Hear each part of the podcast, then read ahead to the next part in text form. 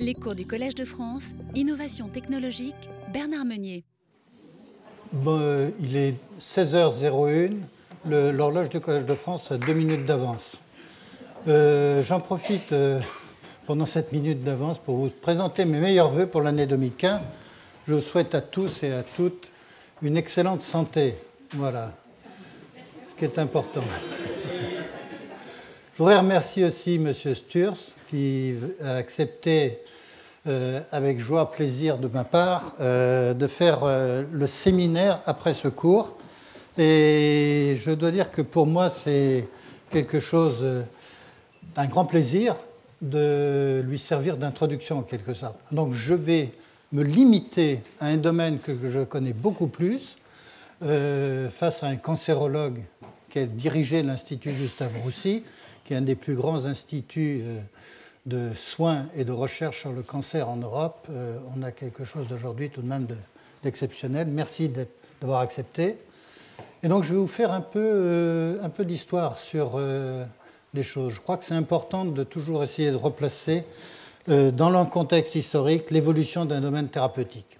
Voilà. Alors quelques chiffres d'abord sur le cancer. C'est des chiffres que j'utilise, des chiffres américains que j'utilise souvent. Je vais vous dire pourquoi. C'est que les statistiques aux États-Unis sont très bien faites, accessibles et beaucoup plus accessibles que les statistiques européennes. Donc je ne sais pas si c'est le fait que l'Europe parle toujours à 28, mais euh, les statistiques du CDC, par exemple, sont remarquables. Voilà, alors donc vous avez des chiffres des décès euh, en ce qui concerne euh, les États-Unis. Vous voyez que le maladie de cœur, maladie cardiaque, arrive en premier. Derrière, vous avez le cancer. Et puis ensuite, vous avez tout ce qui est maladie respiratoire. les fumeurs se reconnaîtront, mais il n'y en a pas ici dans cette salle aujourd'hui. Euh, les accidents vasculaires cérébraux, euh, tout ce qui est accident euh, non intentionnel. Maladie d'Alzheimer arrive derrière tous ces événements. Le diabète, dont on sait très bien que le diabète est en forte croissance avec l'obésité. Et donc voilà, grippe et pneumonie, 53 000, vous avez des chiffres. Voilà, donc on est dans le cancer au niveau deuxième cause de décès. Au point de vue fréquence de cancer, vous voyez que le cancer le plus important, c'est la prostate. On est à, 128 pour 100 000 personnes. Ensuite, le cancer du sein, le cancer du, fumeur, qui devrait diminuer, qui diminue en fait. Et puis après, cancer du côlon, utérus, euh, tout ce qui est euh, vessie et autres. Voilà. Mais les, mélanomes, la grande mode du bronzage euh, fait qu'on a tout de même beaucoup plus de mélanome qu'on aurait pu en avoir. Les grandes élégantes du 19e siècle, ou même au Japon ou en Chine, lorsqu'il y a un peu de rayon de soleil, on sort une ombrelle, ces gens-là se préservent de mélanome. Voilà. Il faut retenir tout de même de ces chiffres euh, que pour les deux principales causes de cancer, c'est 1,2 personnes pour 1000 voilà, donc on dit on va tous mourir. Enfin, vous voyez qu'actuellement le cancer euh, ne touche pas tout le monde, heureusement. Cancer et cigarette, s'il y a une corrélation qui fonctionne bien et qui a été démontrée, c'est tout de même le rapport entre cancer et cigarette. Alors, en tant que chimiste, je voudrais tout de même faire une confession. C'est qu'on met souvent euh, le cancer du fumeur dans les causes environnementales. Et donc on dit environnement, produits chimiques, insecticides, pesticides. En fait, euh, la cigarette, ce n'est pas quelque chose euh, que l'on subit, on peut parfaitement l'éviter. Donc ça, ça fait partie, l'abus d'alcool, l'abus de cigarette, c'est des choses que l'on peut contrôler beaucoup plus facilement que d'autres facteurs environnementaux. Donc la cigarette, c'est 400 000 personnes aux États-Unis. Voilà les chiffres, c'est directement issu de la CDC. Je vais me permettre tout de même de faire un commentaire que l'on n'a pas l'habitude de faire si on est gentil, politiquement correct. C'est que vous savez que la cigarette est maintenant euh, quelque chose d'interdit. Euh, on ne fume plus dans les amphithéâtres.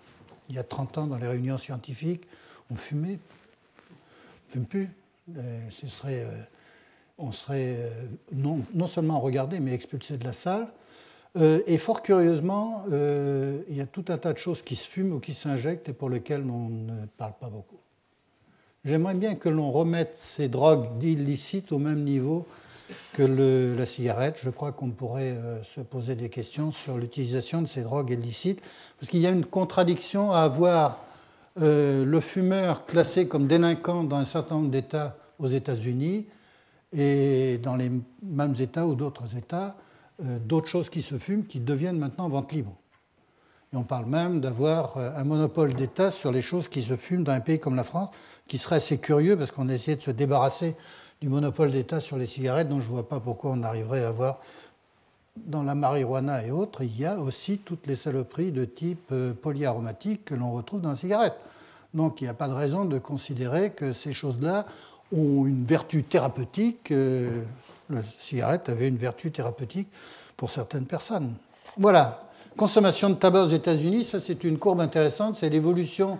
Alors on est en en millions, euh, en billions de cigarettes fumées chaque année, peu importe, vous voyez l'échelle, mais ce qui est important, c'est que vous voyez que là, on était en 1940 à cette zone-là, le pic, c'est les années 84, et vous voyez que maintenant, nous sommes revenus au niveau des années 40. Donc on baisse, et je pense que la consommation de tabac va diminuer euh, raisonnablement et rapidement aux États-Unis, peut-être pour arriver au niveau des années 1920-1910 avant l'époque du cinéma, si vous regardez tous les films américains des années 40 et des années 50, qu'est-ce qu'on pouvait fumer à l'époque? Tous les, grands acteurs fumaient en permanence, tout le monde fumait. Voilà. On retrouve aux États-Unis un décalage sur la mortalité due au cancer du fumeur chez les femmes qui est de 20 ans par rapport aux hommes. Les deux courbes sont exactement euh, décalées de 20 ans. Euh, au point de vue consommation de tabac et au point de vue euh, incidence sur le cancer. Le nombre de cancers, c'est pratique. On voit dans les films américains, effectivement, que les femmes fument plus dans les années 50-60 qu'elles ne fumaient dans les films américains des années 30. Voilà. Je vous donne une information récente sur le cancer. C'est un article qui a été publié dans la grande presse et qui est en fait publié dans le, cette semaine dans le journal Science, et qui donne un article intéressant. Alors, un article en discussion dans la communauté scientifique, mais cet article euh, analyse les, causes de cancer, en particulier, euh, donc on a un tiers des cancers dont on va dire c'est des causes environnementales, y compris les cancers du fumeur, cancer des, l'œsophage pour les buveurs d'alcool fort et un certain nombre de cancers comme ça, de parfaitement identifier corrélation comportement de l'individu et, cancer, risque de cancer. Et il y a dans cet article, ils disent bon, ben, en fait, quand on regarde euh, des divisions cellulaires, il faut admettre que sur les cellules qui se divisent beaucoup au cours de notre vie, il y a des ratés dans la mécanique. Et les ratés dans la mécanique ne sont pas prévisibles. Et donc, on a deux tiers des cancers qui sont dus à pas de chance. Voilà, pourquoi moi, pourquoi une autre personne, pourquoi lui, pourquoi pas moi, et, donc voilà. C'est une vision euh, sur le cancer qui, est euh, intéressante et qui voudrait dire que tout de même, euh, oui, on n'est pas tous égaux et par moment on n'a pas de chance. Il y a des gens qui se cassent une jambe, en faisant du ski ou euh, d'autres qui skient euh, en croyant faire du ski qui n'ont pas de problème. Voilà. Donc on n'est pas tous égaux et les choses se passent. Euh, c'est, je pense, un article qui va être appelé à discussion, retentissement et dans la communauté. Il sera intéressant de revenir dans 5-6 ans. Ce sont des analyses de données massives qu'il faut examiner et revoir. Voilà. Alors je voudrais revenir sur un peu les premiers essais en chimie thérapeutique. Plaçons-nous maintenant dans les années 1950. Euh, des années 1950, la, chimie thérapeutique dans le domaine du cancer était euh, dans ses balbutiements.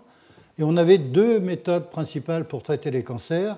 Pour les tumeurs les plus accessibles, les plus identifiées et les plus localisées, c'était l'acte chirurgical. Et, après, euh, après les travaux de Marie Curie, on a eu la radiothérapie et tout le monde se souvient dans les journaux des années 1960-70, on parlait des bombes au cobalt. C'est du vocabulaire qui a disparu maintenant de tous les centres anticancéreux. Donc c'était l'utilisation du rayonnement gamma du cobalt 60. Il y a maintenant des méthodes beaucoup plus sophistiquées de rayonnement. Voilà. Donc on avait deux méthodes. Et les, premiers essais de chimie thérapeutique, en fait, remontent aux alkylants.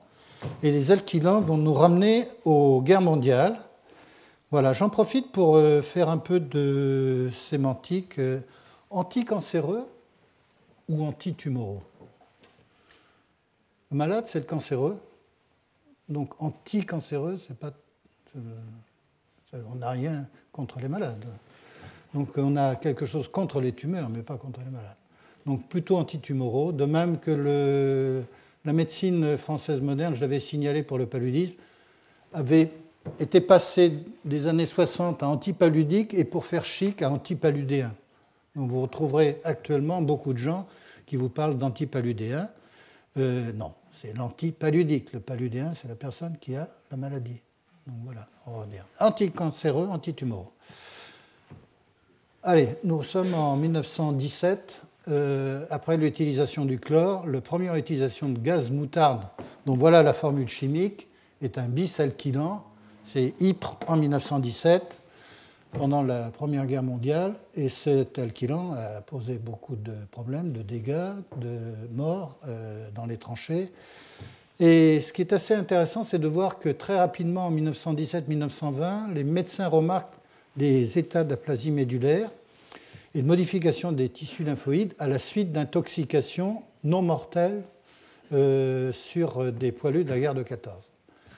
Donc il y a une recherche qui commence à s'installer aux États-Unis dans les années 1930 sur l'utilisation des gaz moutardes dans le traitement de mélanome. 42, il y a déjà deux personnes, deux pharmacologues de l'université d'Yale. Yale a été un pionnier dans le domaine du traitement du cancer, de la recherche sur le cancer, le Comprehensive Cancer Institute de, Yale avec Sartorelli dans les années 1960-1970 était un centre de recherche intégré où il y avait la clinique et le centre de recherche à côté. Voilà, on, comprend que Yale a été euh, au début du mouvement sur la chimiothérapie. Et puis en 1943, il y a un bateau américain dans le port de Bari qui euh, été bombardé, coulé. Il y a une cargaison de gaz moutarde qui était là parce qu'on n'a pas beaucoup utilisé les gaz de combat pendant la Deuxième Guerre mondiale, mais on avait en permanence des réserves qui se promenaient derrière euh, les armées au cas où l'adversaire aurait déclenché une guerre chimique. Et un, médecin américain remarque la disparition de globules blancs chez les victimes et donc commence à se dire on pourrait peut-être utiliser les gaz moutardes dans le traitement des leucémies. Donc voilà l'origine un peu des premiers alkylants. Souvenez-vous de cette formule on a un soufre ou un azote ici avec deux CH2, ça permet de faire des cycles à trois des dérivés euh, euh, alkylants. Et on retrouve ici, avec des azotes, non pas du soufre, des bis-alkylants. On a le BCNU, qui est le bischloroéthyle nitrosouré, ou le carmustine, qui a été introduit dans les années 1960 dans le traitement du poumon, du cancer du poumon. Donc euh, ça a même été utilisé après, étant donné que cette molécule passe facilement la barrière hémato-encéphalique dans le traitement de tumeurs cérébrales. Donc voilà les premiers euh, alkylants utilisés en chimie thérapeutique. Alors le mécanisme d'action de ces bisalkylants sont en fait des, blocages euh, par alkylation de l'azote 7 sur 2 guanines, le blocage de tout ce qui concerne euh, la, réplication et la traduction de l'ADN. Alors le problème de ces molécules, c'est qu'elles ne sont absolument pas sélective. Donc la très faible différence entre, cellules tumorales et cellules normales, c'est tout l'enjeu de la chimiothérapie. Et là, dans le deuxième partie d'exposé, vous verrez que la, cancérologie moderne, grâce à toute l'évolution de la biologie moléculaire et de la génétique, permet maintenant de distinguer une cellule tumorale d'une cellule normale, alors que tous ces agents chimiques réagissaient un peu plus avec les cellules tumorales qu'avec les cellules normales, un peu plus, ce qui faisait que la fenêtre de sécurité, comme on l'appelle en pharmacologie, c'est-à-dire la dose qui va tuer des cellules normales par rapport à la dose qui va tuer les cellules que l'on veut éliminer, est relativement faible. Donc c'est toutes les difficultés. Ceci dit, à l'époque où il n'y avait pas d'outils euh, venant de la biologie moléculaire, euh, on a fait tout de même un certain nombre de choses avec ces, molécules. BCNU, c'est encore utilisé euh, parfois dans le traitement chirurgicale de gliome, de tumeur cérébrale.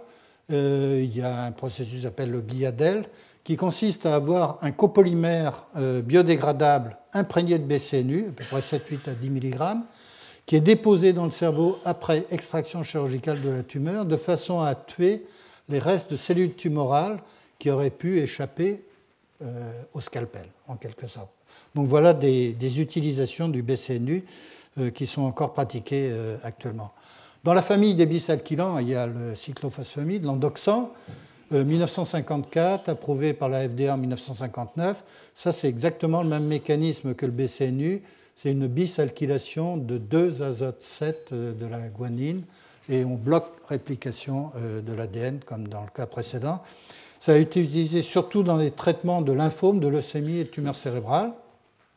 C'est une molécule qui est utilisée pour affaiblir le système immunitaire. Donc, dans les maladies auto-immunes type lupus ou sclérose en plaques, on donne de l'endoxan à des doses très différentes de celles utilisées en cancérologie, beaucoup plus faibles, mais ça permet effectivement de, un peu diminuer la réactivité du système immunitaire quand il est en, en surstimulation dans le cadre de maladies auto-immunes. Voilà.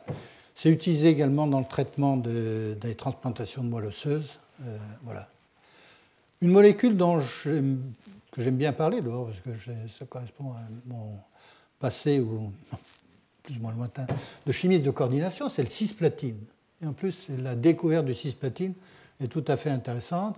C'est un exemple typique de découverte par hasard, mais d'un hasard devant un chercheur éclairé et qui se posait les bonnes questions au bon moment. Cisplatine, voilà la formule, mais l'origine du, cisplatine, c'est M. Rosenberg qui en 1965 faisait des cultures d'Escherichia coli euh, et faisait de l'électrolyse avec des électrodes au platine. Et il s'apercevait que ces cultures euh, d'Escherichia coli ne poussaient pas très très bien. Donc il a soupçonné qu'il y ait des dérivés du platine provenant de ces électrodes les électrodes s'encrassaient un peu. Donc il s'est dit c'est peut-être des dérivés du platine qui sont à l'origine de l'inhibition de la croissance de mes bactéries. Il a été voir les collègues chimistes, il était à l'université de Michigan, il y a un certain nombre de, un département chimie extrêmement euh, actif et bien fourni en collection de produits chimiques. Il a demandé à des collègues chimistes de lui donner quelques composés du platine simple pour voir si par hasard certains ne pouvaient pas avoir une activité euh, pour bloquer la croissance des Escherichia coli. Et on lui a donné du 6-diamino-dichloroplatine, qui était un produit que les chimistes de coordination savaient faire, avaient sur leurs étagères. Et là, il s'est aperçu qu'il bloquait effectivement la croissance de cellules tumorales. Voilà, l'affaire est partie. On est euh, en 1972, on s'aperçoit que cette molécule est active, mais qu'elle a un effet secondaire extrêmement difficile et désagréable, c'est une néphrotoxicité très forte. Mais les gens réfléchissent, essayent de comprendre pourquoi il y a une néphrotoxicité, et on se dit, bon, si on met des perfusions de chlorure pour éviter que le cisplatine s'hydrolyse trop vite, je vais vous faire voir un peu le mécanisme d'action tel qu'on l'imaginait, on pourrait éviter la formation du 10 aquaplatine, aquaplatine, qui est la forme toxique. Et donc, effectivement, dès le début, on a su traiter la néphrotoxicité avec des perfusions euh, à forte salinité en, chlorure. 1978, soit 13 ans après la découverte avec les petites électrodes sur la croissance, on a une molécule qui est mise sur le marché avec l'accord de la FDA. Et le, premier succès de cette molécule, ça a été le traitement du cancer des testicules, euh, dont on a parlé après beaucoup parce qu'un certain champion cycliste américain avait été traité au cisplatine mais il n'avait pas été traité ensuite dans le Tour de France avec du cisplatine, avec d'autres choses. Mais euh, il a tout de même été guéri euh, d'un cancer des testicules quand il était jeune. Et euh, c'est une molécule qui a permis d'avoir des résultats magnifiques, 90% de guérison, sur un cancer sur lequel les pronostics étaient extrêmement mauvais et médiocres. Donc voilà. Et depuis cette époque, le cisplatine rentre dans des combinaisons de chimie thérapeutique dans le domaine du cancer.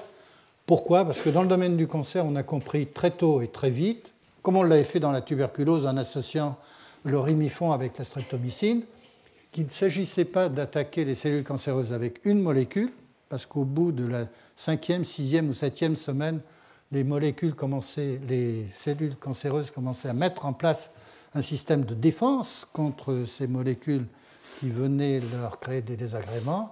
Et donc, c'était d'avoir des traitements en polychimiothérapie avec des molécules qui aient des mécanismes d'action différents, de façon à ce que les systèmes de défense de cellules cancéreuses soient pris à revers, en quelque sorte, pour limiter la montée des résistances dans le traitement euh, anticancéreux.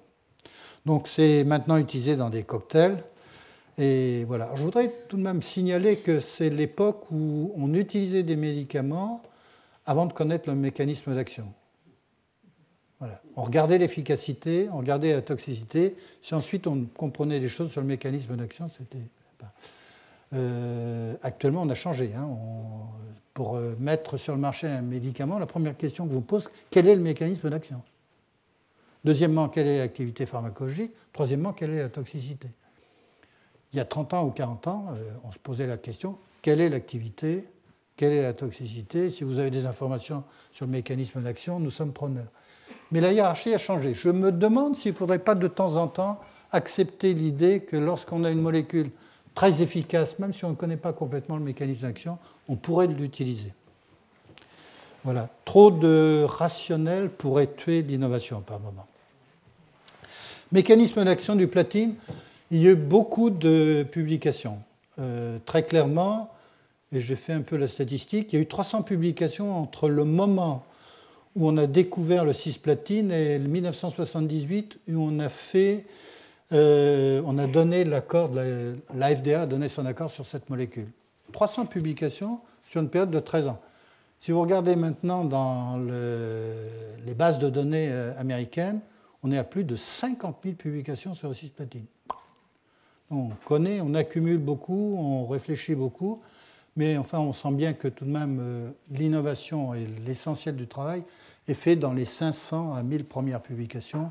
Après, c'est de l'affinement, l'affinement dont le coût n'est pas négligeable, c'est à peu près 200 000 euros une publication. Donc faites des calculs. Alors, mécanisme d'action, c'est la première chose, c'est que quand vous mettez du cischloroplatine dans un milieu physiologique, dans le corps, ces euh, liaisons platine-chlore s'hydrolysent pour être remplacées par une molécule d'eau.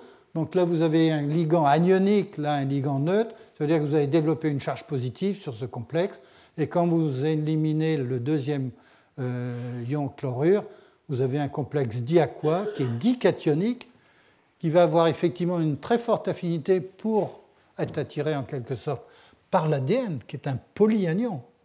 Vous avez un dication. Donc la réaction de ce complexe dicationique est beaucoup plus fort, beaucoup plus rapide avec l'ADN que par rapport à ce complexe neutre. Et par contre, il est un peu plus toxique, donc au niveau rénal, vous avez effectivement intérêt à retourner en arrière et en ayant euh, un excès de chlorure au niveau rénal de façon à éviter l'alkylation de protéines euh, ou d'ADN de, cellules euh, des reins. Alors, ces composés ont une forte affinité pour l'ADN, une affinité, une attirance pour l'ADN plus qu'une affinité au sens et viennent alkyler et on le sait maintenant, il y a un certain nombre de travaux qui ont été faits, deux azotes 7 de guanine adjacente. Voilà. Alors, la quantité de platine déposée sur l'ADN des cellules tumorales, euh, c'est une molécule de cis-platine pour 10 puissance 5, 100 000 bases. Alors, vous dites, ça ne fait pas beaucoup, mais enfin, si vous regardez sur un brin d'ADN qui fait 10 puissance 9 bases, ça fait tout de même 10 000 cis-platines par brin d'ADN, ce qui est pas mal. Alors, quelles sont les conséquences de cette fixation du cisplatine sur deux azotes 7 de deux guanines adjacentes? Voilà le résultat. Ça, c'est un résultat, ce n'est pas un, résultat de, de, calcul de théorique, c'est une analyse aux rayons X tridimensionnels sur un oligonucléotide double brin. Et on a euh, ici euh, une protéine HMG qui est co-cristallisée donc voilà à quoi ressemble un brin d'ADN sur lequel un cisplatine s'est fixé sur deux protéines adjacentes. Donc il y a une déformation du double brin d'ADN, un coude qui est créé. La protéine HMG, qui a l'habitude, elle, de reconnaître les coudes sur l'ADN parce que dans les zones où il y a plusieurs enchaînements d'adénine, les polyas, les zones de polyas, HMG vient se fixer. C'est un système de régulation euh, dans la lecture de l'ADN. Mais là, c'est artificiel, créé artificiellement par alkylation avec la cisplatine. Et donc HMG vient ici. HMG se lie de manière forte sur cet ADN qui est coudé et de facto va bloquer les systèmes de réparation, les polymérases qui sont impliqués dans la réparation de l'ADN. Donc voilà comment on explique actuellement le mécanisme d'action de l'ADN. Là, vous voyez, on est en 1999 pour des publications euh, sophistiquées à ce niveau-là. On est presque 20 ans, 21 ans après l'accord de la FDA. On est presque 30 ans après le début euh, de, l'utilisation du, du, cisplatine. Vous voyez que les choses, en ce qui concerne le mécanisme d'action, sont mises en place au fur et à mesure. Voilà. Qu'est-ce qu'on utilise? On utilise du cisplatine et sur les cellules résistance au cisplatine, on aime bien utiliser du carboplatine. Voilà une formule. Alors, cette fois, ce n'est pas des chlorures, mais c'est des, euh, des, acides, un diacide. Voilà, un autre diacide en C4 ça c'est l'oxalyle platine, ce sont des molécules qui sont euh, utilisées pour traiter des cancers résistants au cisplatine. Dans le cadre de l'oxalyle platine, on fait des traitements du cancer du côlon en association avec le 5-fluorouracile. Voilà des molécules qui ont une activité euh, tout à fait intéressante. On ne peut pas parler d'activité d'antitumoraux et d'innovation dans le domaine d'antitumoraux en France sans évoquer Pierre Potier. Euh, en plus, j'ai eu l'occasion de plusieurs années à l'Institut de chimie des substances naturelles, à l'époque où Pierre Potier euh, travaillait sur la navelbine et sur le taxotère. Donc, j'ai le plaisir à évoquer ce nom. Alors, Pierre Potier est, quelqu'un qui, spécialiste des produits naturels, a toujours considéré que les produits naturels, il ne fallait pas seulement les utiliser en tant que produits naturels, mais qu'on pouvait en faire des dérivés qui avaient parfois une activité supérieure aux produits d'origine. Donc ce n'est pas parce qu'il est naturel qu'il a la meilleure activité. Donc il a regardé par exemple de vin blastine et qui est extraite de Cataranthus roseus, la pervenche malgache, et il s'est aperçu qu'en la modifiant, on pouvait avoir une molécule qui s'appelle la navelbine, euh, et cette molécule a une activité intéressante sur des cancers euh, du poumon à petites cellules. Alors, euh, euh, c'est une molécule qui interagit par interaction avec la tubuline. Alors, on n'est pas dans le cas du cisplatine ou le BCNU, les alkylants, l'ADN. Là, la cible, c'est la tubuline. C'est au moment de la division cellulaire, on bloque la division cellulaire par interaction avec la tubuline, qui fait partie des molécules du cytosquelette importantes dans la, division cellulaire. C'est une molécule qui a été développée par Pierre Fabre. C'est la rencontre d'un jeune pharmacien castré de Castres, pardon. Ah yes, euh, excusez-moi. Euh, oui, en rugby à Toulouse, on dit les Toulousains et les Castrés, euh, pour faire la différence entre les deux équipes de rugby. Donc, voilà, Pierre Fabre, qui avait créé un début d'industrie pharmaceutique à Castres et qui est rencontré directement. Ça s'est fait non pas par l'intermédiaire de 40 comités non, non, ça se fait directement, d'homme à homme, face à face, deux personnes qui se rencontrent. Et Pierre Potier dit voilà, j'ai une molécule intéressante, si vous voulez la développer, allons-y. Le contrat a été vite signé, les choses se sont faites. Cette molécule a été développée, elle a ensuite été génériquée, et il y a d'autres molécules furées qui ont succédé. Alors, la grande découverte après, c'est une molécule Navelbine qui a eu un succès relativement limité, disons. Euh, c'est le taxotère. Le taxotère, ça c'est une, histoire parfaitement intéressante. Euh, et qui est tout à fait exceptionnel parce que, euh, vu sous un certain angle, et certaines mauvaises langues disent bon, c'est évident qu'on pouvait faire le taxotère. Euh, oui, c'est évident. quand on raconte maintenant l'histoire avec 20 ans de recul, ça paraît simple. Mais à l'époque, ce n'était pas si simple que ça. Alors, l'histoire, c'est le taxol qui avait été découvert aux États-Unis euh, à l'époque où dans le Nixon avait proposé aux Américains, Kennedy avait dit aux Américains on va aller sur la Lune. Et les Américains ont été sur la Lune. Et après, euh, Nixon a dit il faut que je propose au peuple américain quelque chose de sérieux. Donc euh, nous allons vaincre le cancer. Alors on n'a pas vaincu le cancer, mais l'impulsion donnée sur le programme euh, de lutte contre le cancer par l'administration de Nixon a été formidable pour le développement de la biologie et tout ce qui est le domaine de la santé aux États-Unis. Ça a focalisé les choses, l'argent est arrivé dans les laboratoires, il y a eu beaucoup de recherches, beaucoup de gens se sont regardés en disant allons voir vers les produits naturels. On a dépecé des, des dans l'Oregon pour essayer de récupérer euh, des produits dans l'écorce pour essayer de sortir un produit naturel qui s'appelle le taxol, 100 mg par kilo d'écorce sèche. Euh, pour en faire quelques kilos, il a fallu dépecer pas mal d'arbres. Mais une fois qu'on avait dépecé l'écorce euh, de l'if, le l'if a tendance à mourir, crever, et donc ce n'était pas une bonne solution. Mais la molécule s'avérait intéressante, remarquablement intéressante. Donc Pierre Potier ne reste pas inactif. Pierre Potier se dit, en bon pharmacien euh, spécialiste des produits naturels, ce produit compliqué, il doit bien y avoir un précurseur quelque part ailleurs que dans l'écorce. Ça, c'est le génie de Pierre Potier. Tout le monde aurait pu y penser, mais il y en pensait en premier. Alors, c'est de dire si. On va regarder. Alors, euh, prenons des, feuilles d'if. On va extraire des feuilles d'if. On va regarder si dans les feuilles d'if, il n'y aurait pas par hasard un précurseur en particulier de cette partie-là de la molécule. Vous voyez qu'elle est simple ici, cette molécule. Mais là, c'est compliqué. Il y a plusieurs cycles, il y a de l'astérochimie un peu partout. Donc voilà un précurseur.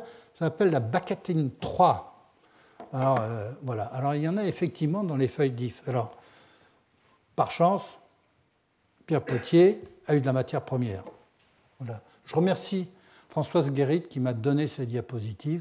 Elle est, je vais en parler juste après parce qu'il y a une autre diapositive. Elle fait partie de l'aventure, euh, directrice de recherche actuellement à l'INSERM, fait partie de l'aventure du taxotère avec Pierre Potier.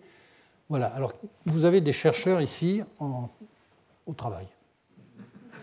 Euh, vous avez des troncs d'if, des feuilles d'if, et ils sont en train de trier pour faire des baluchons de feuilles d'if qui vont être ensuite utilisés dans ce qu'on appelait la partie extraction de gif sur yvette. Il y avait un endroit où on extrayait les produits naturels en grande quantité. Voilà. Alors, les chercheurs étaient en train de récupérer les feuilles d'if. Pourquoi on abattait les ifs à gif sur yvette? Alors, tout simple. La rue principale entre le bureau de poste de Gif-sur-Yvette et l'église de Gif-sur-Yvette est étroite. Elle fait à peu près 300 mètres, bordée par le parc euh, du CNRS, grand parc de plusieurs euh, dizaines d'hectares qui avait été récupéré par Joliot en 1946 pour y installer un campus du CNRS avec de nombreux instituts de recherche du CNRS. Et dans un accord tout à fait sage, le CNRS a rétrocédé une bande de terrain à la municipalité de Gif pour permettre de doubler la rue principale. Il y avait des ifs qui ont été abattus et Pierre Potier a récupéré les ifs. C'est ceux là, ceux-là. Voilà. Magnifique. au passage, je dois vous dire qu'il y avait une opposition des chercheurs en disant qu'il n'est pas question de vendre un mètre carré euh, pour faire de la spéculation euh, pour les voitures de temps en temps, les chercheurs ne raisonnent pas toujours très bien. Sur les ifs, en tout cas. Bon, ça, on a vendu, on a récupéré, et Pierre Potier a récupéré. Il a trouvé la bacatine 3 en grande quantité, donc il avait de la matière première, et à partir de là, la chimie thérapeutique s'est mise en marche. Essayons d'aller vers le taxol, et dans l'hémisynthèse du taxol, à partir de la bacatine 3, il y a un produit intermédiaire qui est ce produit-là, qui s'appelle le taxotère, Françoise vous voyez, FG, page du laboratoire 1270, c'est devenu Ron Poulin 56 976, c'est devenu le taxotère. Et c'est une molécule qui a été brevetée euh, par le CNRS, développée par Ron Poulenc, et c'est une molécule qui atteint le chiffre d'affaires de plusieurs milliards de dollars chaque année, ce qui a procuré des royalties au CNRS, à l'Institut Gif-sur-Yvette et aux inventeurs, donc tout le monde a été récompensé. Et ça a permis de développer au niveau de l'industrie française une molécule qui a un retentissement international dans le traitement d'un certain nombre de cancers. Voilà une très belle histoire que je voulais vous raconter. Euh, c'est un produit naturel modifié, vous voyez, euh, et on, avait, euh, voilà. Pour la petite anecdote, effectivement, le Taxol qui est actuellement utilisé par Bristol Myers vendu par Bristol Myers, ne vient plus des écorces d'arbres. Il y a eu un petit embrouillamini de brevets parce qu'en fait, ils utilisent la bacatine 3 pour faire du taxage. Donc voilà, donc il y a eu des discussions entre les deux sociétés et ça s'est arrangé euh, comme on sait l'arranger, qu'on a besoin de discuter entre gens sérieux, par un accord. Voilà, donc on a le taxotère, euh, qui est un produit qui se fixe sur la tubuline et donc empêche la dépolymérisation des microtubules et bloque la mitose. On est exactement dans le, comme les, les molécules de, de type navelbine. Cible, c'est la tubuline et on bloque la division cellulaire deux fois plus actif que le taxol, un peu moins toxique et donc utilisé sur les tumeurs du poumon. Euh, M. Sturz a été témoin des essais du taxol à Gustave Roussy. Il en parle dans son livre, voilà, que je vous conseille de lire.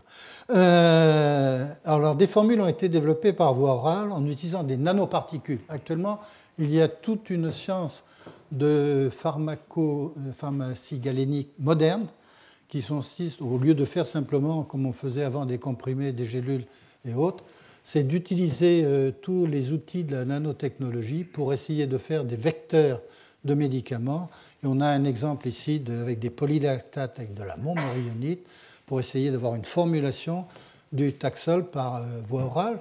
Beaucoup d'anticancéreuses sont utilisées par voie intraveineuse et c'est tout de même beaucoup plus confortable si on peut effectivement développer de plus en plus les, molécules par voie orale. Et donc, toutes les nanotechnologies sont là pour essayer de redonner une nouvelle vie à ces molécules classiques pour améliorer la voie, pour améliorer le ciblage et limiter les effets secondaires. Voilà. Un cocktail intéressant, c'est cisplatine, vinblastine, bléomycine. Alors on a un alkylant, un antimitotique et la bléomycine, c'est une coupure d'ADN. Alors c'est une molécule qui personnellement m'a intéressé, qu'on a publié dans mon équipe sur ce sujet-là. La bléomycine, c'est une molécule extraite d'un, c'était un, antibiotique au départ. Mesawa au Japon en 1966 l'a extrait de Streptomyces verticillus et c'est actuellement utilisé dans des Hodgkin ou différents lymphos. Et il y a une discussion euh, il y a une vingtaine d'années sur le mécanisme d'action de cette molécule. Voilà la formule chimique de la bléomycine. Molécule passionnante à regarder parce qu'on a à la fois des sucres ici, gulot de mano, qui sont en fait des molécules extrêmement importantes pour la pénétration de l'ensemble de la bléomycine dans les cellules cancéreuses. Si vous coupez un des sucres, vous avez la perte d'activité de la molécule. Il y a une deuxième partie de la molécule où il y a un bithiazole ici. Ça, c'est l'interaction avec l'ADN. Donc on a une partie de la molécule pour pénétrer dans les cellules. Une autre partie, qui va cibler euh, l'interaction avec l'ADN. Et une autre partie, là j'ai avec les flèches indiqué un certain nombre d'azotes qui sont soit des azotes type aromatique, azotes de type amide, vous voyez, et qui sont en fait des sites de fixation du fer. Donc la biomycine rentre dans les cellules cancéreuses, s'accroche à l'ADN, complexe du fer, et avec des électrons et de l'oxygène moléculaire, va faire une espèce active qui ressemble à celle du cytochrome P450. Donc on a un fer 5 oxo ou fer 4 radical cation euh, oxo qui est capable d'arracher un atome d'hydrogène sur la position 4' des désoxyriboses dans la zone où la biomycine est accrochée. Et à partir du moment où vous avez arraché un atome d'hydrogène avec cet oxo, c'est la première étape d'hydroxylation comme dans les réactions d'hydroxylation catalysées par les cytochromes P450, vous avez un radical neutre en 4'. Et ce radical neutre peut évoluer de deux façons. Soit il réagit avec l'oxygène moléculaire, et vous avez un peroxyde ici qui va évoluer, et la signature de cette voie-là, qui dit oxygène dépendante, ça va être un phosphoglycolate et une base propénale, c'est-à-dire que la base ici se retrouve avec un, aldéhyde insaturé. Par contre, le fer 4OH et encore un oxydant peut arracher un électron. Vous avez un cation qui va réagir avec une molécule d'eau, donner ce produit d'addition, élimination ici du phosphate. Et donc vous avez accroché à une partie du brin d'ADN ces résidus et l'autre partie du phosphate. Donc vous avez ici deux méthodes pour couper l'ADN. Et la, la bléomycine a cette capacité à faire des coupures sur les deux brins et à proximité du site où elle a été fixée. Et à ce moment-là, vous n'avez pas de système de réparation. Si vous avez une alkylation, une modification sur un brin de l'ADN, vous pouvez toujours lire l'autre brin et donc faire la réparation. Mais si vous coupez les deux brins en même temps, à ce moment-là, les systèmes de séparation ne peuvent pas fonctionner. Tout le monde rêve, mais tout le monde rêve, de faire un modèle de bléomycine qui soit plus actif que la bléomycine et fasse des coupures double brin. Tout le monde. Nous, on a rêvé également. Voilà, on a essayé de faire cette molécule, faisait des coupures double brin, euh, et d'un niveau de toxicité sur cellules cancéreuses in vitro qui était à peu près du même ordre que la bléomycine. Voilà. Seulement, ce sont des molécules qui, au point de vue euh, toxicité, après par voie intraveineuse, étaient beaucoup trop toxiques pour être utilisées. Mais on avait essayé. On avait pris une porphyrine, un intercalant, euh, qui était ici un dérivé de l'ellipticine, pour essayer de modéliser. Donc, in vitro, on modélise l'action de la bléomycine, mais in vivo, on n'arrive pas à avoir euh, ce rapport favorable entre toxicité sur cellules normales et toxicité sur cellules cancéreuses, de façon à pouvoir utiliser euh, ces molécules en thérapie. Bien, c'est un peu l'arsenal de la chimie thérapeutique. Je vous ai donné quelques exemples. Je n'allais pas vous faire le catalogue complet des 40 à 50 molécules qui sont utilisées régulièrement en chimie thérapeutique. Mais je voudrais maintenant parler des inhibiteurs de kinase. Ça, ça a été une avancée formidable dans le traitement du cancer c'est qu'à partir du moment où on a compris le rôle des kinases, qui sont donc des enzymes qui phosphorylent les OH de tyrosine, par exemple, ou de sérine, ou de tréonine, eh bien, il y a un rôle euh, euh, dans l'inhibition de ces kinases qui s'est développé avec un des grands inhibiteurs, euh, c'est le Glivec. Voilà, là, on a réussi à faire des molécules. Voilà le Glivec, c'est une molécule relativement simple un inhibiteur très actif sur une kinase, qui est une kinase qui s'appelle la BCR-ABL, qui est impliquée dans la prolifération des cellules leucémiques et qui provient d'une anomalie chromosomique résultant de la fusion du gène de la kinase ABL et du gène de la protéine BCR pour former un oncogène. Et le Glivec, étant un fort inhibiteur de cette euh, kinase, a totalement changé les pronostics concernant la leucémie myéloïde chronique. Voilà, alors on a d'autres inhibiteurs, euh, parce qu'une fois qu'on a fait le Glivec, tout le monde a voulu faire son Glivec en quelque sorte, y compris Novartis qui a voulu faire euh, un, nouveau Glivec. alors ces molécules sont en fait un peu moins bonnes que le Glivec, et donc le Glivec reste la molécule phare actuellement dans le domaine de l'inhibition. Jeudi, il y aura une leçon inaugurale donnée par Alain Fischer. Et de manière un peu iconoclaste, je vais me permettre d'en parler maintenant, juste avant sa leçon inaugurale. pardon, Guy de T. Hugues de T. Hugues de T. Merci. J'ai dit. Euh, non, non. Alain Fischer, cette leçon inaugurale, c'était autre chose. Alors, Hugues de T. Euh, et je voudrais donc parler du trioxyde d'arsenic. Alors, trioxyde d'arsenic, on a utilisé des dérivés de l'arsenic, euh, salvarsan, euh, pour traiter des trypanosomes en 1905-1910. Et depuis, on n'aurait pas imaginé refaire des, des, des, traitements anticancéreux avec des dérivés de l'arsenic. les dérivés de l'arsenic, ça c'est le trioxyde d'arsenic. Quand vous achetez du trioxyde d'arsenic dans un catalogue chimique, vous avez la collection complète des produits toxiques. Ça ne veut pas dire qu'il ne faut pas l'utiliser. Ça veut simplement dire qu'il ne faut pas l'utiliser en grande quantité n'importe où, n'importe comment. Mais euh, Paracel avait déjà euh, exprimé ça. Toujours une question de dose. Donc, dans une dose raisonnable, cette molécule qui est extrêmement toxique à forte dose va devenir un médicament. Alors, en particulier dans le traitement de certaines euh, leucémies euh, associées à l'acide rétinoïque. Eh bien, on a un récepteur nucléaire qui est activé par l'acide rétinoïque et qui va être associé avec euh, ce trioxyde d'arsenic. Découverte des médecins chinois en 1977. En Chine, euh, on aime bien faire de la, médecine classique chinoise avec des herbes, mais on essaye aussi des produits de temps en temps. Et voilà. Donc, euh, comme les dérivés de l'arsenic avaient tout de même la réputation d'avoir une activité sur les trypanosomes, pourquoi pas utiliser dans certaines leucémies alors ça a donné des choses absolument extraordinaires au point de vue biologie moléculaire, compréhension de mécanismes sophistiqués euh, dans ce qui concerne les cellules myéloïdes. Et voilà, voir cours de Hugues de T sur cette diapositive, j'ai le bon auteur. Euh, et Zhu est le chinois qui a beaucoup collaboré avec Hugues de T à Saint-Louis euh, pendant tout le développement de ce traitement. Euh, je ne vais pas m'étendre sur le, mécanisme d'action. Maintenant, on a une parfaite compréhension au niveau biologie moléculaire de l'association de ces deux molécules, mais on est avec un traitement tout à fait exceptionnel sur des, traitements de cancer.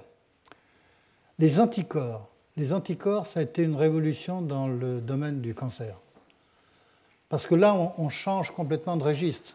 Quand on passe des, molécules chimiques, les molécules chimiques, on ne sait pas encore maîtriser, on ne sait pas tout à fait maîtriser comment différencier l'attaque d'une cellule normale par rapport à l'attaque d'une cellule tumorale. Dans un cas, ça a de la toxicité, dans l'autre cas, on tue la cellule tumorale. Donc, euh, il n'y a pas de façon de différencier. Un produit chimique qui se débrouille avec les cellules. Alors les cellules tumorales laissent pénétrer un peu plus ou un peu moins certains produits chimiques par rapport aux cellules normales, et on a cette différence qui va donner l'activité pharmacologique. Dans le cas des, anticorps, là on rentre dans quelque chose de beaucoup plus sophistiqué, c'est-à-dire que les cellules cancéreuses ne sont pas tout à fait comme les cellules normales d'un point de vue biologique. Elles ont des récepteurs à l'extérieur accessibles à des anticorps et si on peut reconnaître, avoir des anticorps spécifiques sur certains antigènes spécifiques, on va avoir un traitement, un ciblage de l'activité que l'on n'avait pas avec les molécules chimiques. Donc là, ça a été, et je vais en parler très peu parce que ça va être euh, l'heure suivante, mais donc je pense qu'on parle de l'Avastin, euh, c'est Roche Genentech, donc ça c'est toute l'arrivée des biotechnologies. Euh, et ça a été euh, une, évolution formidable dans le traitement des anticancéreux. Un, petit bémol tout de même, euh, c'est les coûts sont plus élevés que les produits comme le cisplatine ou la bleomycine, et parfois on a des, des, augmentations de survie qui sont de 4, 5, 6 mois dans le cas du cancer du côlon, et pour des traitements qui sont souvent entre 50 ou 60 000 dollars ou euros par, par an par traitement. Donc, euh, ça pose un peu des problèmes. Mais malgré tout, il faut signaler que c'était une grande avancée et je pense que dans les dix prochaines années, toutes ces choses-là vont se sophistiquer encore de plus en plus. On va avoir des anticorps de plus en plus spécifiques, de plus en plus actifs et on va avoir à ce moment-là, et le traitement personnalisé des cancers est en train de se mettre en marche. Voilà, donc c'est toute l'évolution de la cancérologie. Je ne parlerai pas des micro-ADN, je ne parlerai pas de tout ce qui est euh, épigénétique. Simplement, euh, cette évolution de la biologie moléculaire va permettre d'avoir des traitements de plus en plus sophistiqués et affinés. Voilà. L'immunologie et cancer, c'est un renouveau. On voit apparaître maintenant euh, des publications parce que l'idée de stimuler les défenses immunologiques ont toujours existé dans le traitement du cancer, mais là, on commence peut-être dernièrement à avoir des, des, possibilités qu'on n'avait pas encore soupçonnées. Là, je signale un travail qui a été publié dans une revue euh, par Drake euh, sur euh, tout ce qui est utilisation d'interleukine 2 pour stimuler la prolifération de lymphocytes T dans le traitement du cancer du sein ou des mélanomes.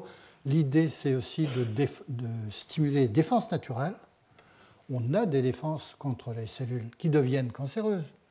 Nous échappons régulièrement à des cancers grâce à notre système immunitaire qui se charge de nettoyer. De temps en temps, le système immunitaire est débordé et on a la création de tumeurs. Mais on ne s'aperçoit pas, on se guérit soi-même d'un certain nombre de petits, petits cancers, heureusement. Voilà. je voudrais vous parler des télomérases. C'est une cible qui intéresse beaucoup les, chimistes, parce que les télomères existent au bout de chaque chromosome. Des zones non codantes, mais c'est des zones importantes, c'est un peu les horloges de la division cellulaire. Alors, euh, c'est des marqueurs de chronobiologie. Avec les télomérases, on sait que nous ne sommes pas, euh, euh, comment dirais-je, éternels. Il y a un moment où nos cellules ne sont pas remplacées, nos cellules meurent, et donc, voilà, l'espérance de vie pour l'espèce humaine, c'est à peu près 120 ans. Jeanne Calment a été probablement au bout de ce qu'on pouvait espérer. 122 ans pour Jeanne Calment. 122, 123, 125. Voilà. Au-delà, on pourra imaginer réparer, transformer les organes, mais ça c'est un peu de la science-fiction. Restons dans les télomères. Le problème du télomère et cancer, c'est que les cellules souches ont une télomérase active et donc il n'y a pas de coupure, de raccourcissement des télomères à chaque division cellulaire.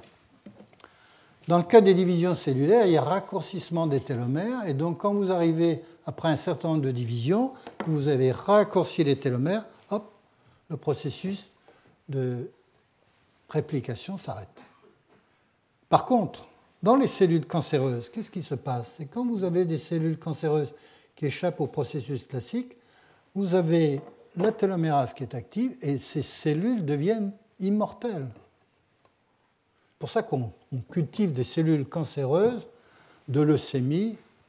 Euh, la L1210, c'est une cellule cancéreuse d'une patiente américaine il y a 40 ans euh, qui est cultivée, distribuée dans les laboratoires, et on a ces cellules cancéreuses quasiment immortelles. Donc si on pouvait bloquer l'activité de la télomérase pour que les télomères puissent se raccourcir sur les cellules cancéreuses, on aurait une nouvelle approche. Alors, je passe un peu sur les détails de, toute l'activité, euh, la synthèse euh, télomère.